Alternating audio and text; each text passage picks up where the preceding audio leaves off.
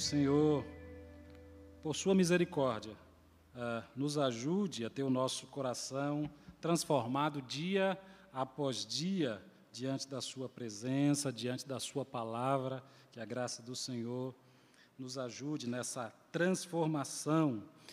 Uh, nós estamos muito felizes uh, em poder partilhar com os irmãos um texto que para nós é muito caro, muito precioso, que é o texto de Apocalipse. Nós estamos estudando a literatura joanina, uh, nas quartas-feiras estamos trabalhando as cartas de João, e nos domingos, manhã e noite, enquanto o pastor Ágabo está em férias, nós estamos então partilhando com os irmãos manhã e noite o texto do Apocalipse.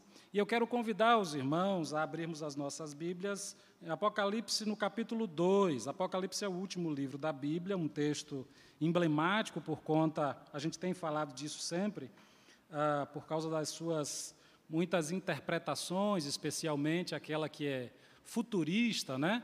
Uh, algumas pessoas leem o Apocalipse nessa perspectiva de que foi uma adivinhação sobre os nossos dias. Nós não entendemos assim. O Apocalipse tem um endereço certo, tem uma comunidade para quem esse texto é escrito, e é um texto codificado propositalmente, porque a igreja vivia um tempo de perseguição e esse texto não poderia circular ah, se não fosse assim. Ele seria, então, ah, excluído, banido, né? e as pessoas que estivessem também, ah, de alguma forma, divulgando né, passaram a ser perseguidas e também eram perseguidas e mortas. Né? Então, esse texto é um texto cheio de códigos que faz alusão a imagens do passado, né, a, do período babilônico e por aí vai, a semelhança daquilo que foi vivido pelo povo de Deus ali naquele lugar, especialmente fazendo uma releitura daquilo que Daniel, Ezequiel e outros profetas escreveram, tentando de alguma forma, ajudar a igreja da época, agora ah, situada aí nos anos 80, mais ou menos, 90, a, a igreja do primeiro século, a resistir à perseguição, a resistir àquilo que vinha acontecendo é, por meio do império, né, que, que vinha matando muitos crentes, haviam ah, matado Jesus Cristo, haviam matado a maioria dos apóstolos, ah, e agora João então escreve a essa igreja para que essa igreja continue firme, resistindo e cheia de esperança ah, naquilo que o Senhor tem como promessa para a sua vida. Por isso o texto ah, do Apocalipse ele revela situações limites e ele transmite para a gente ah, uma esperança em uma situação limite. Uh, mas também, e nessas cartas em especial que nós estamos lendo, hoje nós vamos ler a carta escrita para a igreja em Pérgamo, é, essas cartas, é, elas tentam ou elas ajudam a igreja a se ver, a se olhar, a perceber aquilo que ah, na sua vida está sendo um equívoco, aquilo que também eles estão ah, produzindo de bom para continuar e aquilo que tem sido um equívoco para tirar. E aí o texto é muito claro no sentido ah, de convidar o arrependimento, uma mudança mesmo de postura para que a igreja possa se alinhar novamente à vontade de Deus. Ah, quando a gente olha para essa correspondência, quando a gente olha para esse texto, a gente entende que não é um texto que foi escrito somente para Pérgamo. É um texto que foi escrito para todo o povo de Deus em todo o tempo. Por isso a gente lê e a gente se identifica de alguma forma com aquilo que o Senhor diz à sua igreja e aquilo que ah, ele transmite como ponto positivo, a gente tenta aprender o que é que existe de positivo e a gente tenta entender naquilo que é uma, uma crítica ou uma chamada de atenção. Ah, a gente corrigir a nossa postura de vida pessoal, de vida como igreja, para que a gente possa se alinhar à palavra de Deus. A gente vai ver que não muito diferente do que acontece hoje, havia uma tentativa de fazer o contrário, tentar alinhar a palavra de Deus àquilo que a gente quer. Mas aqui a chamada do texto é diferente, é para que a gente se alinhe à palavra do Senhor. Vamos então a, a essa carta que começa no verso 12 do capítulo 2 de Apocalipse. Nos diz assim a palavra do Senhor: Ao anjo da igreja em Pérgamo, escreva: Estas são as palavras daquele que tem a espada afiada de dois gumes. Sei onde você vive, onde está o trono de Satanás. Contudo, você permanece fiel ao meu nome e não renunciou à sua fé em mim, nem mesmo quando Antipas, minha fiel testemunha, foi morto nessa cidade onde Satanás habita. No entanto, tenho contra você algumas coisas. Você tem aí pessoas que ah, se apegam aos ensinos de Balaão, que ensinou Balaque a armar ciladas contra os israelitas, induzindo-os a comer alimentos sacrificados a ídolos e a praticar imoralidade sexual. De igual modo, você tem também os que se apegam aos ensinos dos nicolaítas, ou os nicolaítas. Portanto, arrependa-se, senão virei em breve até você e lutarei contra eles com a espada da minha boca. Aquele que tem ouvidos, ouça o que o Espírito diz à igreja. Ao vencedor darei do maná escondido, também lhe darei uma pedra branca com um novo nome, nela escrito, conhecido apenas por aquele que o recebe. Vamos orar? Pai bendito, nós queremos te agradecer, Senhor, por tudo quanto o Senhor já falou aos nossos corações, por essa oportunidade maravilhosa que temos de, como igreja, nos reunir na tua presença, Senhor. Pai, que coisa graciosa. E nesse momento nós queremos te pedir, Senhor, diante de um texto tão marcante para a vida da tua igreja, ali no primeiro século, que o Senhor também fale aos nossos corações, que o Senhor nos ajude a perceber o nosso tempo e a nos perceber nesse tempo em que vivemos, aquilo que o Senhor tem para falar aos nossos corações. Nos ajuda a discernir palavra tua e orientar a nossa vida pela tua palavra, nós te pedimos em nome de Jesus. Amém e amém. Meus irmãos, esse texto é um texto muito marcante, a gente precisa ir um pouquinho. Ah, devagar naquilo que o texto propõe para a gente não para a gente não se perder e a gente vai caminhar ah, nesse texto em especial quase que verso a verso. Mas me permitam antes só dar alguns trazer alguns dados de Pérgamo para os irmãos. Pérgamo significa elevado, né, porque é uma cidade no alto, no, no monte alto, ah, e era um centro cultural importante. Aqui a gente precisa destacar um elemento importante, que era a estratégia da igreja ah, nascente. Né?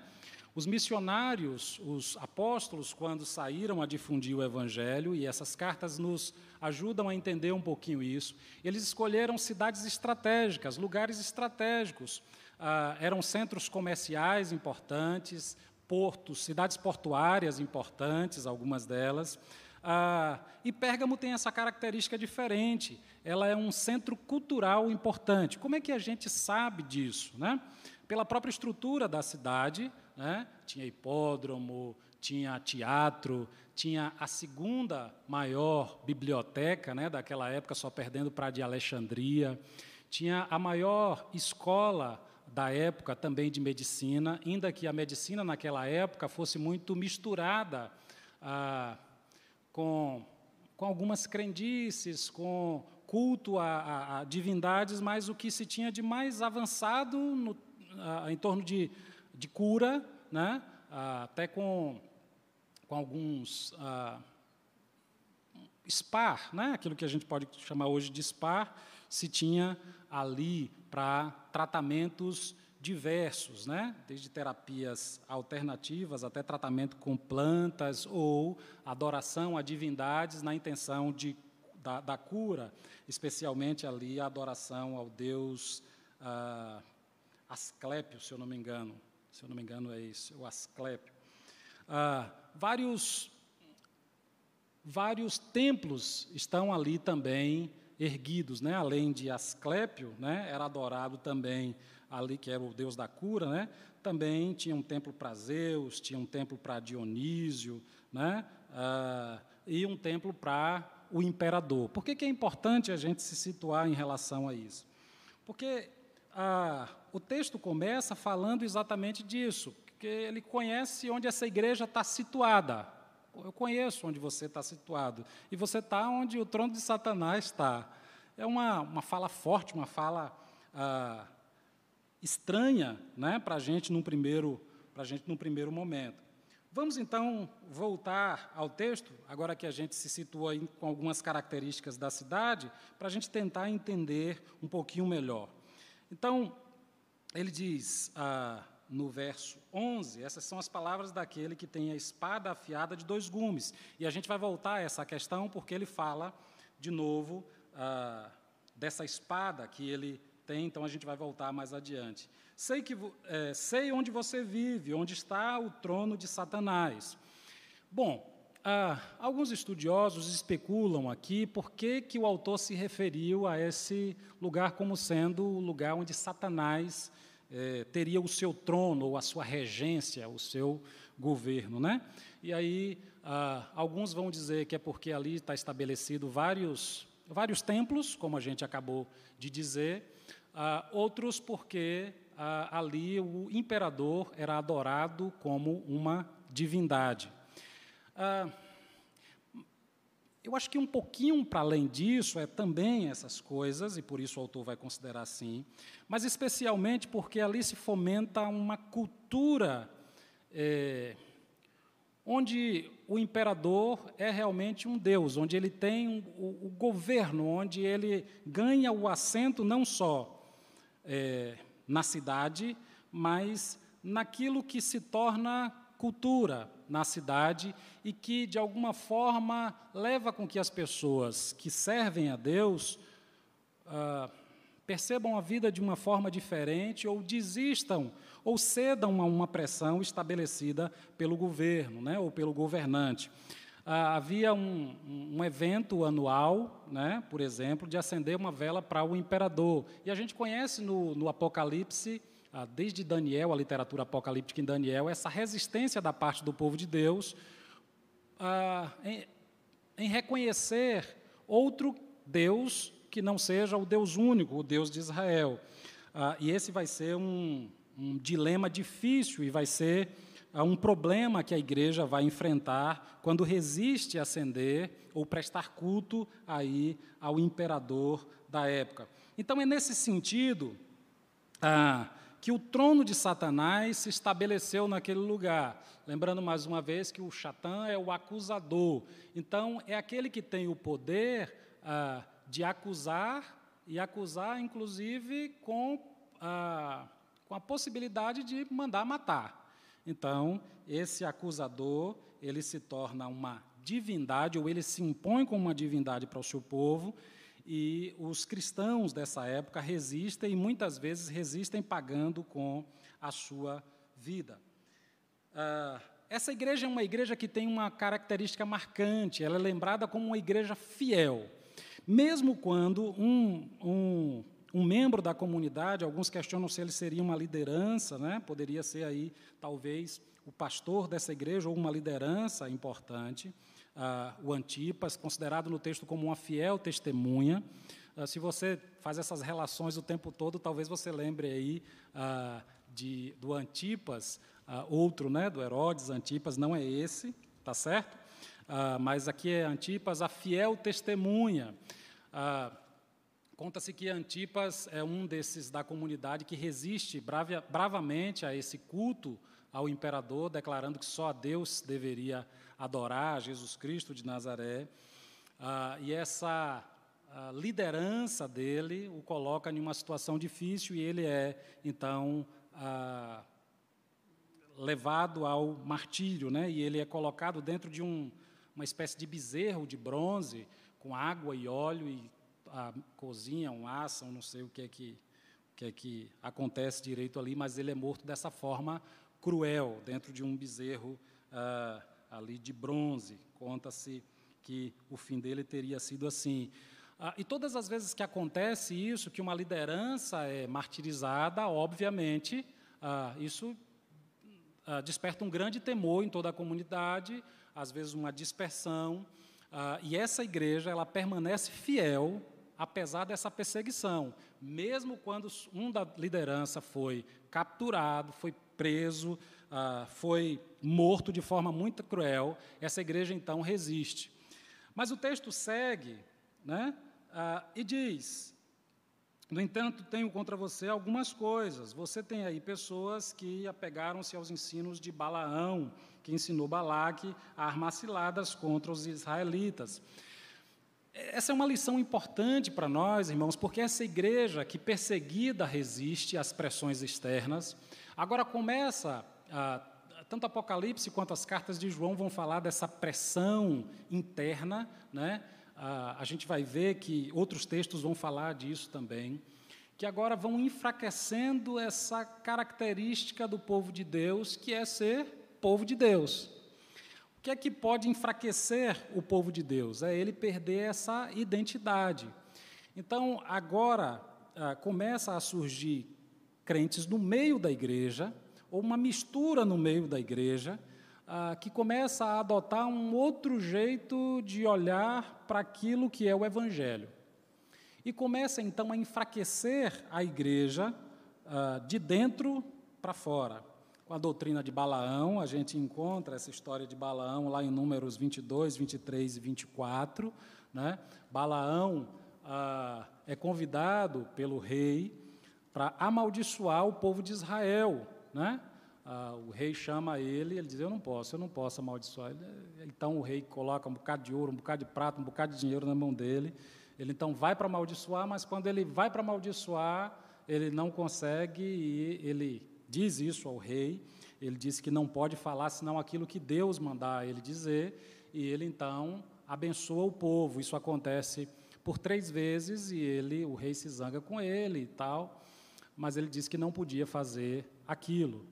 Um pouquinho na frente a gente vai perceber que Balaão então muda a sua atitude e lá no capítulo 25, dos versos 1 ao 3, e também no capítulo 31, 16, a gente vai ver que Balaão, mesmo não ah, podendo amaldiçoar aquele povo, ele ensina ah, o que fazer para vencer aquele povo. Ensina ao rei o que fazer para ah, enfraquecer aquele povo na sua relação com Deus. Já que o que lhes tornava forte era a sua relação com Deus, então vamos enfraquecer ah, essa relação. Então, ele induz o povo à prostituição, não somente a prostituição no sentido moral, mas a prostituição especialmente no sentido de abandonar ah, ou de assumir outros deuses na sua relação.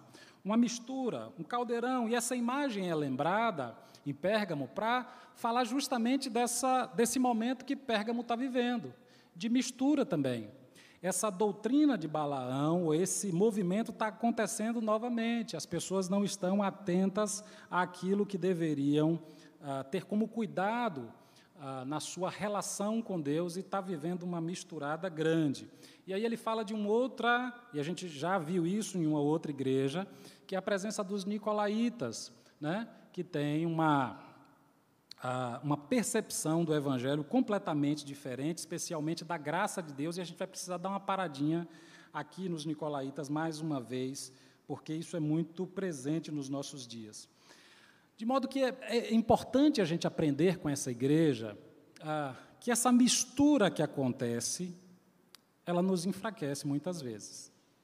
Se a gente não sabe discernir, ou se a gente não tem claro diante de nós qual é o propósito ah, da nossa vida, ah, quem é esse Deus com que a gente se relaciona, a gente vai achando que está tudo bem, vai pegando emprestado outras coisas de outras culturas e a gente vai vivendo então esse perigo que Pérgamo viveu. Ah, porque tudo se torna muito natural na vivência daquela igreja. Ah, acho que um dos maiores desafios da igreja do nosso tempo talvez tenha a ver com isso tem a ver com saber separar o que, que é ah, possível, natural a gente viver sem se misturar, a gente desfrutar sem se corromper.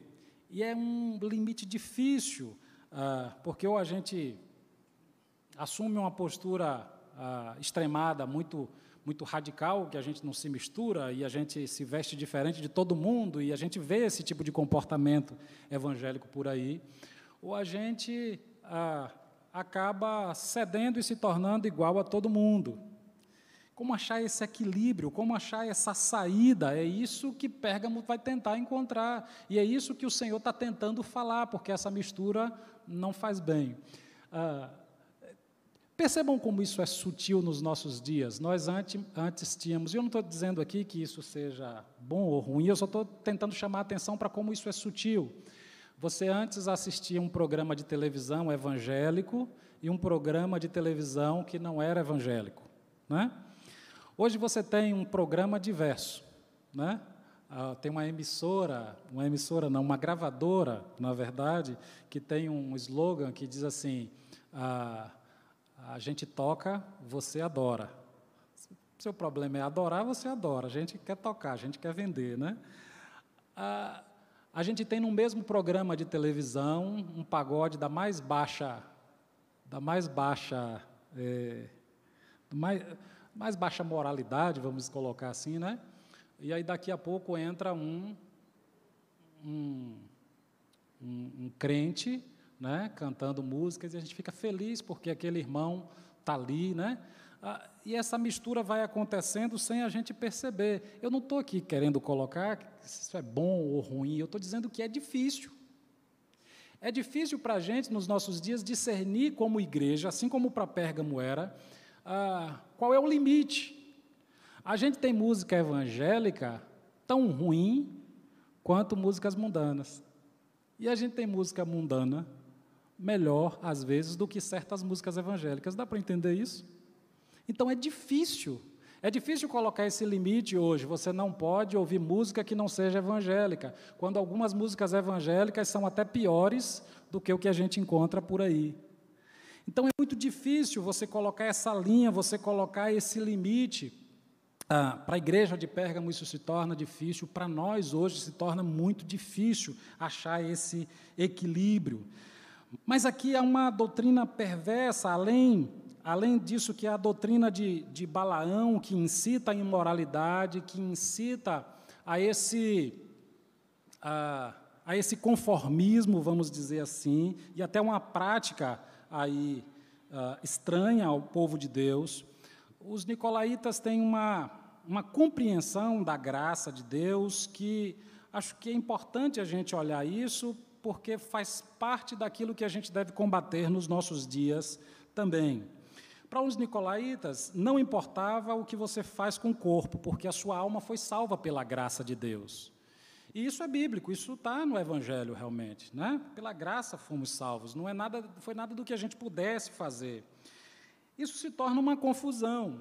Ah, alguns historiadores vão dizer que, na verdade, o Nicolau, que dá ah, a origem a essa tese, ele tinha um, ah, um romance extraconjugal e ele agora queria fazer uma adaptação do Evangelho à sua condição. E ele precisava, então, ajustar o Evangelho àquilo que ele queria continuar vivendo. Ah, e não muito diferente de Nicolau, muitos de nós queremos fazer essa adaptação do Evangelho para a nossa realidade, uma adaptação. Então, não importava o que você fizesse com o seu corpo, porque a sua alma tava, estaria salva, afinal, Jesus nos salvou pela sua graça. Isso é importante, ou foi importante naquela igreja, nessa correspondência, esse recado direto: é, é necessário se arrepender, é necessário dizer que isso está equivocado, é necessário dizer que isso está errado. Ah, no, no nosso tempo, essa, essa tentativa também tem sido muito sutil. As pessoas chegam para a igreja ah, e muitas vezes é de dentro da igreja que a gente ouve que tudo bem, que tanto faz, que é assim mesmo, afinal todo mundo faz, afinal é, todo mundo é humano, né? Bom, é verdade que todos nós somos humanos e que as fragilidades que carregamos, elas são ah, inerentes a, a, nós como humanos, ah, mas nós somos convidados especialmente pelo Senhor a ter uma nova vida. E Uh, isso é aquilo que o Bonhoeffer vai chamar de graça barata, é uma acomodação da nossa fé àquilo que é bom para nós. Então eu estou salvo, ó que maravilha. E agora não importa o que eu fizer com a minha vida, com o meu corpo, porque eu estou salvo. A, a gente vai dar uma olhadinha num texto que para mim é muito marcante nessa. É, além dessa chamada ao arrependimento, que é muito claro em Apocalipse, quero convidar os irmãos a abrirmos as nossas Bíblias em Tito, no capítulo 2. Que vai falar o que é a graça. Às vezes a gente tem dificuldade de entender, né? Ah, o que é a graça de Deus, e os nicolaítas eles confundem isso e eles deixam as pessoas confusas. O nosso evangelho, hoje em dia, ele está um tanto confuso em relação a isso. E eu acho que Tito ajuda a gente. Tito 2, verso 11. Porque a graça de Deus se manifestou salvadora. Está certinho, a graça salva. Né? Ah, a todos os homens, ela nos ensina a renunciar a impiedade e as paixões mundanas e a viver de maneira sensata, justa e piedosa nesta era presente. Perceba comigo, a graça do Senhor, ela nos salva, ela nos salvou realmente. Ah, mas esse barateamento que se faz da graça, achando que assim, por fato de você estar salvo, você não tem mais compromisso com nada no seu futuro, é uma incompreensão da graça de Deus, que nos salvou né, daquilo que a gente era, mas que nos convida ao arrependimento, a uma mudança constante de vida. Então, não é para fazer o que a gente quiser, para fazer a vontade do Pai daqui para frente. Então, essa vai ser uma tensão que se estabelece para todo crente verdadeira, que verdadeiramente abraçou a graça de Jesus Cristo de Nazaré. E essa igreja está vivendo esse dilema. A igreja de Pérgamo está vivendo esse dilema. Ela está tão misturada, ela está tão acomodada à cultura da sua época, à vaidade da sua época, que ela se perdeu em si mesma. E ela começa a abraçar como verdadeira a doutrina de Balaão, a doutrina dos nicolaítas. Mas ah, quem se coloca para esclarecer é aquele que tem a espada em sua boca.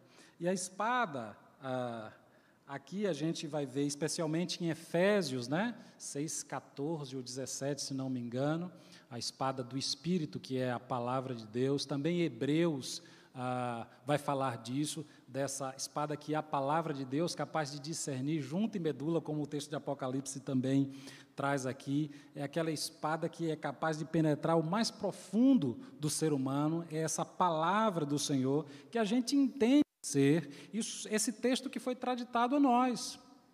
E é essa palavra que nos ajuda a discernir essa confusão moral que a gente vive também hoje, ou essa conformação ao mundo que se impõe para nós hoje, como se a gente tivesse que absolutamente uh, aceitar tudo ou relativizar tudo. Acompanhe comigo uh, Romanos, abra sua Bíblia comigo em Romanos, capítulo 6. Esse texto também vai ser importante para a gente entender. Ah, que é também uma oposição a esse tipo ah, de pensamento. Que diremos então? Continuaremos pecando para que a graça aumente? Essa era exatamente a proposta dos Nicolaitas. Deus não nos salvou pela graça. Então, quanto mais a gente pecar, mais ah, vai ficar claro a graça de Deus, como Ele nos ama eu sou muito ruim e ele é muito bom, então eu vou pecar agora, que é para ficar evidente como ele é bom. Olha que coisa complicada. Ah, e que diremos então? Continuaremos pecando para que a graça aumente? Ele vai dizer, né? De maneira nenhuma. Nós, os que morremos para o pecado, como podemos continuar vivendo nele? Como é que a gente vai poder continuar vivendo no pecado se a gente ah, foi salvo por essa graça? Essa incompreensão, ela é difundida na igreja do primeiro século com muita força. Gálatas 5:13. Caros irmãos, fostes chamados para a liberdade, todavia não useis da liberdade como desculpa para vos ah, franquear a carne, antes sede servos uns dos outros mediante o amor. 1 de Pedro 2, 16. Considerando que sois livres, não useis a liberdade como pretexto para fazer o que é mal, mas vivei como servos de Deus. Segunda de Pedro 2, 18, 19. Pois proclamando palavras arrogantes e levianas, tomando, tomados pelas paixões sensuais da carne, seguem a seduzir os que, estavam, os que estavam quase conseguindo escapar do envolvimento daqueles que jazem no erro. A segunda de Pedro chama a atenção para esse movimento interno da igreja, que faz com que, às vezes, as pessoas que estão até bem caiam. Eu me lembro, me permitam aqui uma, uma experiência é, pessoal, ah, eu me lembro de um testemunho que me foi contado por um, um irmão que marcou muito a minha vida e ele contava ah, de um tio dele que andava ébrio, ébrio mesmo, o tempo todo bêbado, o tempo todo sem dar conta de si, e ele ah, aceitou Jesus de Nazaré.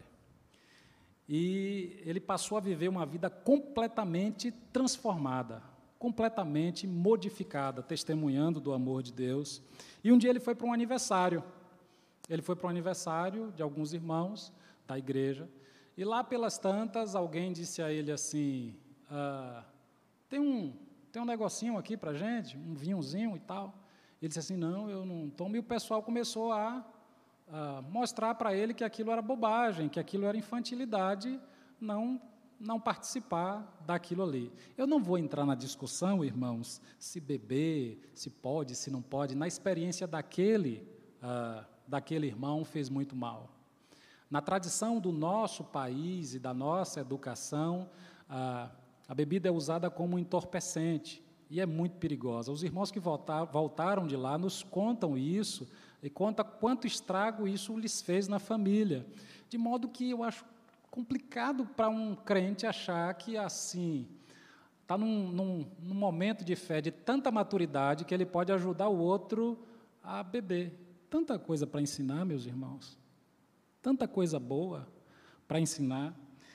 Enfim, às vezes nós temos dessas coisas. Ah, se você alcançou maturidade ou acha que isso é maturidade cristã para fazê-lo, faça.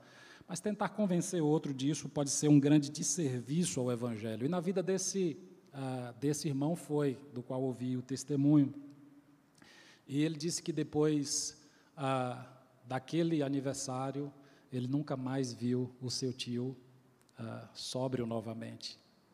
Alguém que se aproximou do Evangelho. E eu estou falando de um aspecto especial da bebida, mas entenda que não é só disso que eu estou falando. Estou falando que a gente vai se acomodando, eu estou dizendo que a gente vai, às vezes, ah, se misturando de tal forma que a gente perde a capacidade de discernir o que faz bem e o que faz mal, de discernir o que é, é evangelho o que é acomodação aos nossos próprios prazeres e à nossa própria vontade.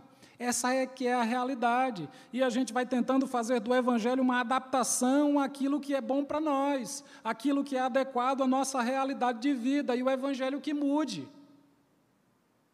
Porque eu não consigo ser de outro jeito. O evangelho que mude, porque afinal de contas eu já nasci assim. O evangelho que mude, porque eu não dou conta de ser de outro jeito. E essa é uma, uh, uma imposição, na verdade, uh, que faz parte dessa tradição ou dessa percepção dos uh, nicolaítas. o texto de Judas, no verso 4, que tem um capítulo só, diz: Porquanto certos indivíduos cuja condenação já está ah, sentenciada, há muito tempo infiltraram-se em vossas congregações com toda espécie de falsidade. Essas pessoas são ímpias e adulteram a graça de nosso Deus em libertinagem e negam Jesus Cristo, nosso único e soberano ah, Senhor, a, punita, a punição é, eterna dos ímpios. Ah, meus irmãos, essa sutileza ou este engano, ele é muito presente na igreja do primeiro século uh, e também no nosso tempo. E essa carta a Pérgamo me despertou muito nesse sentido, uh, me chamou muito a atenção, porque ele, ele, uh, o texto de Apocalipse, na verdade, essa carta não é a primeira que chama a atenção disso, para esse essa mistura que está acontecendo e essa acomodação, né? uma igreja fiel, que resiste à perseguição, mas que vai se acomodando a uma doutrina equivocada no seu meio. Me permitam dizer, irmãos, esse é um tempo em que a igreja ela, ah, Na verdade, em todo tempo, a igreja ela deve uh, buscar conhecer cada vez mais a palavra de Deus. É nesse sentido uh, que buscar a Jesus, aquele que tem a palavra na sua, na sua boca, como uma espada, nos ajuda a discernir aquilo que é engano, aquilo que é engoldo, porque o pecado, a Bíblia vai dizer que nos engolda, que nos envolve, e daqui a pouco a gente está assim, tentando transformar o Evangelho. Uh, ao nosso bel prazer ou aquilo que contemple a nossa uh, realidade de vida. E esse é um perigo do qual eu e você uh, precisamos ter cuidado. O texto segue. Uh, se não virei em breve até você e lutarei contra eles com a espada da minha boca. E aí eu já disse para os irmãos Efésios 6,17 e Hebreus 4, 12 vão nos falar dessa realidade ah, da palavra como essa espada, né? Aquele que tem ouvidos, ouça o que o Espírito diz à igreja. Ao que vencer, darei do maná escondido e também darei uma pedra branca. É, é, é interessante como o texto traz para nós, ou apresenta Jesus para nós, uma realidade ah, que. Ah, aquele que pode resolver os problemas. O que nos falta é a palavra, né, para aprender a discernir isso. Mas é, aquele que venceu, aquele que é fiel, ele diz que vai dar o maná. Olha que coisa interessante, irmãos, que o texto de Apocalipse vai fazendo com essas imagens é, e vai provocando na sua discussão. Ah, ele, ele propõe resolver o problema do pecado. Aqueles que resistem, aqueles que são fiéis, receberão o maná ou serão saciados. Porque o problema do pecado, se a gente lembrar lá do Gênesis, qual é? Ou aquilo que ah, nos leva ao pecado? É a fome, né? É a fome que faz com que a gente coma o que não deveria. Mas a fome vem não só por ausência, né? Não só por ausência de alimento, o Gênesis chama atenção disso, né? Não foi a ausência do que comer que levou a comer o que era, o que não deveria ser comido, mas foi o fato de não se alimentar do que deveria, porque ela tinha à disposição ou eles tinham à disposição deles todos os frutos, todas as outras árvores, mas em não comendo o que deveriam comer, ficaram com fome. É por causa da fome também que o texto de Ruth vai mostrar para nós que morre uma declaração de fé importante: Deus é o nosso rei. O texto bíblico ele mostra em vários momentos a fome como sendo, perdão, essa abertura, né, de carência, de faltas que abre essa descompensação que precisa ser de alguma coisa, de alguma forma suprida por isso, mais uma vez, eu evoco o texto de Jeremias: O meu povo fez duas maldades contra mim. A mim me deixaram e cavaram cisternas rotas para si. É sempre essa tentativa de compensar as nossas ausências. Por isso, o Salmo 23 diz: O Senhor é o meu pastor e de nada. E nada me faltará, ou de nada sentirei falta. As minhas ausências estão preenchidas. É por isso que a ovelha deita na grama verde, né? Ele repousa na grama verde porque ele está saciado. Quem cuida de ovelha sabe que aquele bichinho é insaciável, né? Come até a raiz do capim se deixar, come jerema seca, é um bichinho devorador. Ah, nós temos muitas carências, muitas ausências e que precisam ser supridas, que precisam ser supridas nessa relação com Deus, que precisam ser cuidadas nessa relação com Deus, no pastoreio do Senhor porque senão essas nossas ausências se tornam as nossas próprias divindades, essas carências nos ah, consomem. E a gente passa a seguir a nossa vida não a partir do senhorio de Jesus Cristo de Nazaré, mas a partir do reinado ah, daquele que se assenhora da cidade onde a gente está ou da cultura onde a gente está inserido. Eu estou conseguindo me fazer entender, irmãos? Então, é, na verdade, o trono de Satanás, ou esse lugar de onde Satanás governa, na verdade, tem muito a ver com essas nossas ausências, tem muito a ver com esse senhorio ou essas tentativas de compensação que a gente vai desenvolvendo na nossa vida. Agora o texto fecha de uma forma linda. Ele diz que a gente vai ser saciado, né, com o maná, e vai ser dada uma pedra branca. É, é, é, a pedra branca era usada especialmente, era usada para lançar sorte, né, uma pedra preta e uma pedra branca, dito de forma bem simples, e muitas vezes isso era usado para lançar sorte. Mas, especialmente nos tribunais também, essas pedras eram usadas para o que os ah, responsáveis pelo julgamento sinalizassem, o júri né, pudesse sinalizar para o juiz ah, com a pedra preta que aquela, aquele réu estaria condenado, ou com a branca que ele estava absorvido. Ah, e o texto diz que ah, a gente vai receber então essa pedra branca. Aqueles que permanecem fiéis vão receber essa pedra branca por causa dessa relação, né? A condenação, né, que cabia a nós não será mais dada. Nós estamos perdoados, né? Nós estamos isentos. É óbvio, irmãos, que a fidelidade aqui, eu queria que a gente entendesse isso. Não tem a ver com fazer tudo certo. Fidelidade não tem a ver com isso. Todas as vezes que a gente tenta fazer tudo certo, a gente vai ter que lidar com a frustração de que a gente não consegue fazer tudo certo.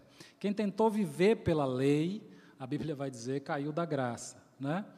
Então, entenda que a graça precisa trazer esse equilíbrio para a sua vida, essa noção sobre quem você é, sobre as suas fragilidades, para agora ah, ajudado pelo Espírito de Deus, se colocar em luta contra tudo que lhe faz pecar, contra tudo que lhe faz ir na direção contrária àquilo que é a vontade de Deus.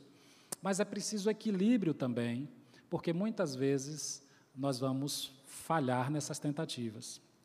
Muitas vezes nós não vamos conseguir, porque o Evangelho ah, não é, ou o cumprimento do Evangelho não é sobre aquilo que a gente consegue fazer para Deus, aquilo que a gente consegue realizar como expectativa ah, nossa de perfeição diante dele. Mas tem a ver com olhar a nossa vida na perspectiva daquilo que Deus estabeleceu para nós. E não tem a ver com fazer, tem a ver com ser. Porque quando eu sou, né? Quando eu sou com o Senhor, quando eu sou realmente comprometido, quando eu sou fiel, ainda que eu possa incorrer, e certamente incorrerei, em algum erro, eu receberei a pedra branca. Por quê? Porque eu não fui avaliado por um ato falho. Eu serei avaliado por quem eu sou. Você vai ser avaliado por quem você é. E você não pode se reduzir a um momento de falha. E o Evangelho faz isso, o Evangelho nos chama a entender isso, que embora nós sejamos desafiados para essa luta contra o pecado, e aí senão a gente entra de novo aí nessa lógica dos nicolaítas, né, os nicolaítas, a gente precisa mesmo resistir, nós somos chamados para vencer o pecado, fomos perdoados do passado e somos desafiados com Cristo a viver o presente e o futuro na dimensão da graça de Deus, do cuidado de Deus sobre a nossa vida, viver uma nova vida, vivos agora para a realidade daquilo que Cristo tem e quer para cada um de nós, e não segundo o meu próprio propósito, e segundo os desejos da minha carne ou segundo as minhas ausências, mas de acordo com aquilo que Deus planejou para mim, e de acordo com ah, essa relação que nos preenche as ausências, agora nós vamos viver ah, para Cristo e em Cristo. Isso me torna aquilo que o apóstolo Paulo vai chamar de nova criatura. Mas as novas criaturas não são perfeitas criaturas. São criaturas que vão sendo aperfeiçoadas, como o apóstolo Paulo vai dizer, de dia em dia, de glória em glória. Por que, que eu estou dizendo isso? Porque fugindo da tradição ou dessa doutrina do Nicola, do, dos nicolaítas ou de Balaão, você pode entrar em uma outra dimensão equivocada. Achar que você pode chamar nos peitos, como se diz né, aqui no Nordeste, na valentia, porque você é cabra macho, daqui para frente você não vai errar mais.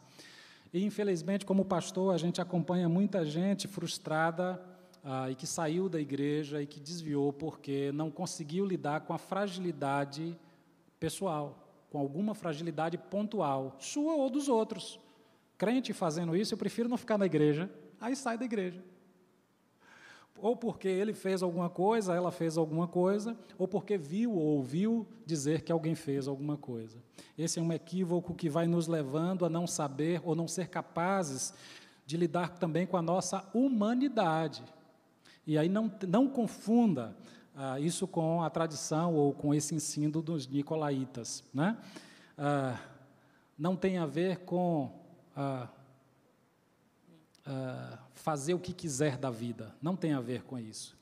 Tem a ver com reconhecer quem Deus é, assumir essa luta, ser uma nova criatura, viver na dimensão dessa restauração da graça de Deus, mas sabendo, ah, vigiando para não pecar, mas sabendo e humildemente caminhando, sabendo que você pode falhar e sabendo e reconhecendo que seus irmãos também podem falhar e está pronto a perdoar e a também receber o perdão de Deus. Senão o orgulho toma conta de nós, senão a gente se torna uma outra dimensão uh, de pessoa que não tem nada a ver com ser aquilo que o Senhor nos chama a ser.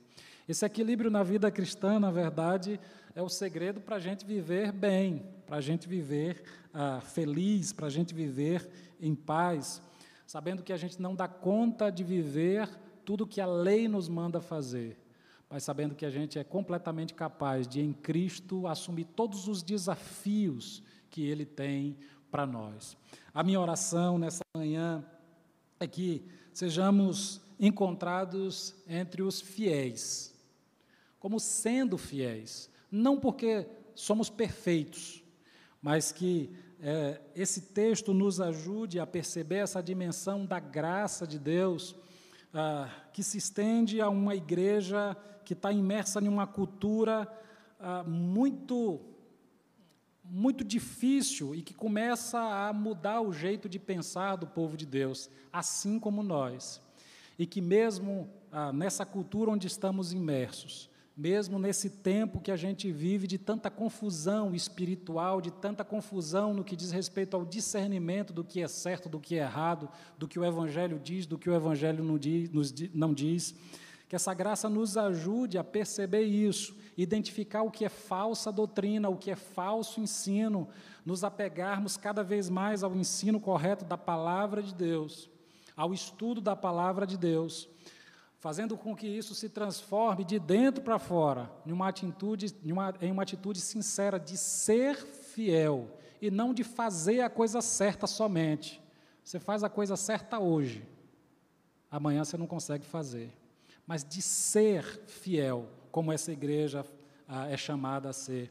Mudando não somente um comportamento isolado, uma coisa isolada na vida, mas deixando o ser ser transformado pelo Espírito de Deus a ponto de que a nossa humanidade, como a gente cantou, o nosso coração aprenda a ser com o coração de Jesus. E a gente possa ser, possa ter um coração igual dele e a gente possa ser nessa vida encontrado como fiéis a ele não porque a gente faz a coisa certa, mas porque a gente é a pessoa certa. Somos novas criaturas, mudados com o passado transformado por Jesus Cristo de Nazaré e com o nosso futuro restabelecido em Cristo Jesus, o nosso Senhor. Amém? Vamos orar mais uma vez? Pai bendito, nós queremos te agradecer pela tua palavra, Senhor, e te pedir que a tua graça, que o teu cuidado seja sobre cada um de nós. Desse tempo difícil que a gente vive, semelhante ao que a igreja de Pérgamo viveu, de tanta confusão espiritual e de tantas ofertas que podem preencher os nossos vazios, Pai. Nos ajuda por tua misericórdia nas nossas escolhas, ó Deus, a continuar sendo fiéis ao Senhor. Embora isso signifique muitas vezes, Pai, ah, prejuízo, embora muitas vezes isso signifique um momento difícil para a gente, ou que possa parecer difícil para a gente, Pai, nos ajuda ah, com a tua graça a viver o Evangelho com leveza, sem também ceder, Senhor, às tentações e a tudo que o mundo nos oferece para substituir a relação com o Senhor. Nos ajuda, Pai, por tua misericórdia, Senhor, a, com tua graça e ajudados pela tua presença a vencer todos os desafios do nosso tempo e a continuarmos fiéis àquilo que o Senhor nos chama a ser.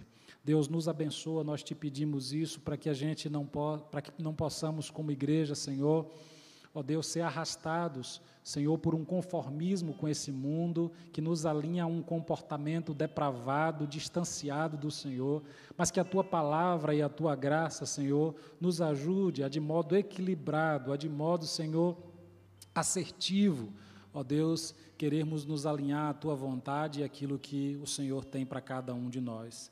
Nós te pedimos isso em nome de Jesus. Amém, Senhor.